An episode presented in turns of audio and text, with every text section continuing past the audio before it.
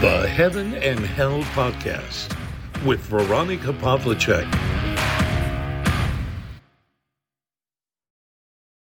Hallo, ich begrüße euch wieder zu einer neuen Ausgabe des Heaven and Hell Podcast. Heute möchte ich mit euch über das Zuhören sprechen.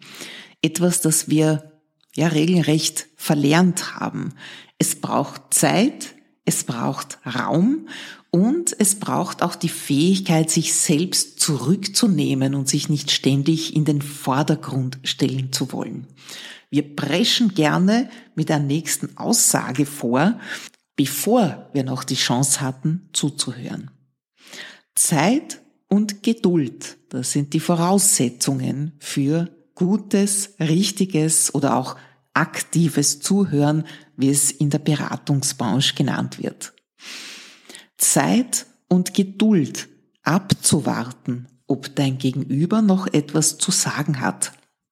Als erfahrene Beraterin kenne ich natürlich diese Situationen in der Praxis, wenn in einem Gespräch eine Pause entsteht. Am Anfang bekommt man irgendwie die Panik und denkt, dass man die sofort füllen muss mit irgendetwas Tollem, Gescheiten, einer Methode, einer Übung oder irgendetwas, was den Klienten gedanklich wieder in ganz andere Gefilde führt. Aber es ist viel, viel besser, und das habe ich im Laufe der Zeit gelernt, ein paar Sekunden nichts zu sagen und abzuwarten, ob da noch etwas kommt. Diese paar Sekunden auszuhalten, das ist tatsächlich eine Lärmaufgabe. Der Klient denkt nach, vielleicht formt er gerade einen Gedanken zu einem Satz und diese Chance müssen wir ihm lassen. Manche Menschen, ja, wir sind ja ständig mit irgendwas beschäftigt mittlerweile, und einige halten das nicht einmal mehr drei Sekunden lang aus, so eine Pause. Sie denken eben, dass diese Lücke sofort mit Worten gefüllt werden muss. Oder vielleicht auch mit irgendwelchen Geräuschen, mit irgendwelchen Mhms und Ahas, das kommt ja auch häufig vor. Ja, bestärkende Geräusche sind okay, während man zuhört, aber keine, die das Gegenüber unter Druck setzen, rasch antworten zu müssen. Ja, probier das einmal aus. Drei Sekunden kommen einem schon lange vor und zehn Sekunden wie eine Ewigkeit. Die bewusste Pause, die kannst du üben und du wirst sehen, die Zeit und der Raum, die dadurch entstehen, die sind sehr förderlich für den Dialog. Der Gesprächspartner weiß es zu schätzen, wenn man ihm diesen Raum gibt. Und da kann es auch oft mal zehn Sekunden oder vielleicht sogar länger sein, dass nichts gesagt wird. Vielleicht trinkt man einen Schluck Wasser, um die Zeit zu überbrücken, bevor man etwas sagt oder wenn man sehr versucht ist, etwas zu sagen, dann kann man auch solche Handlungen setzen, um diese Zeit und den Raum nicht zu verkleinern und nicht zu verkürzen. Auch ein guter Arzt hört sich vorerst eine lange Liste von Symptombeschreibungen und Beschwerden an, bevor er sich an einer Diagnose versucht.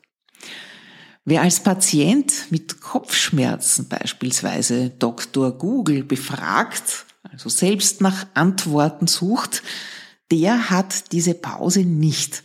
In Sekundenbruchteilen erscheinen da unzählige Ergebnisse, die man nur sehr schwer deuten kann, als Laie sowieso. Und da kann man sich dann aussuchen, ob es sich um eine Erkältung, um Wechselbeschwerden oder gar einen Hirntumor handelt. Also ich warne ausdrücklich davor, zu viel Symptom-Googeln zu machen, denn es endet meistens darin, dass man fürchterliche Angst bekommt. Und man kann ja auch das Schlimmste, was da an Suchergebnissen erscheint, ja nicht wirklich ausschließen. Lerne also wieder richtig zuzuhören. Und vergiss nie, alles kann auch immer ganz anders sein. Nimm dir Zeit, um die Gedanken des anderen entstehen und Form annehmen zu lassen. Erst dann werden sie verbalisiert und erst dann von dir wahrgenommen. Ja, und dieses Gefühl, ich weiß es schon, ich äh, fülle einfach die, I fill in the blanks heißt das auf Englisch, ja, also ich vervollständige das, weil ich denke, ich bin schon auf der richtigen Spur. Oder ich habe dieses und jenes schon öfter mal gehört und damals war das so. Und da ziehe ich den Schluss daraus, dass es jetzt genau so wieder sein wird. Und sag das dann auch. Das ist ein großer Fehler, denn du wirst überrascht sein, wie unterschiedlich Geschichten sein können und ja, Lebensereignisse, die dir da vorgebracht werden, auch wenn sie scheinbar gleich beginnen. So hat doch jeder seine ganz individuelle Wahrnehmung, seine individuelle Geschichte und die braucht eben diese Zeit und diesen Raum. Und dann kommt es auch weniger zu Fehlschlüssen, zu, ja, vorschnellen Schlüssen. Denn das kann ganz schön daneben gehen. Ich weiß, das ist eine hohe Kunst, aber die gute Nachricht, das kann man üben. Mit der Erfahrung kommt das.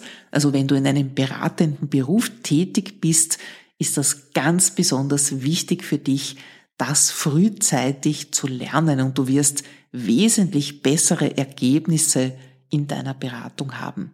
Und dein Gegenüber fühlt sich auch mehr ernst genommen.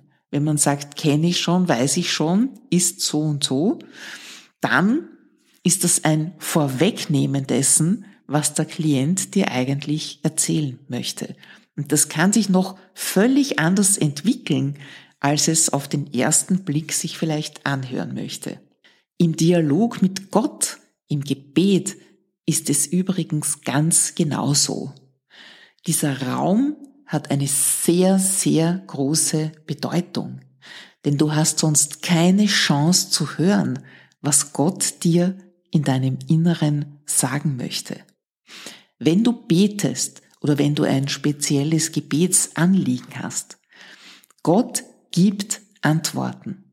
Doch diese brauchen eben auch Zeit Raum und am besten noch Stille, um in dir entstehen zu können, um eine Resonanz zu erzeugen, dass du es auch wahrnehmen kannst. Und je mehr du das vertiefst und übst, desto mehr Klarheit wirst du bekommen. Und ich kann dir nur sagen, Gott gibt sehr eindeutige und sehr klare Antworten wenn man eben diese Zeit und diesen Raum zur Verfügung hat und in die Stille geht, alle Ablenkungen einmal weglässt und dann wirst du gute Antworten bekommen und wirst sie auch verstehen können. In der Bibel kommt dieses Thema auch häufiger vor. Ich habe mitgebracht aus den Sprüchen 4, 20 bis 21 etwa, mein Sohn, achte auf meine Worte, neige dein Ohr meiner Rede zu, lass sie nicht aus den Augen, bewahre sie tief im Herzen. Und dieses Ohr zu öffnen und auch zu einem Gesprächspartner hin zu neigen, das gibt uns auch die Möglichkeit, leise Töne und Zwischentöne zu hören. Das, was vielleicht nicht so offensichtlich ist, das offenbart sich uns dann auch und ja, mach dich bereit für gute Antworten und lerne wieder richtig zuzuhören.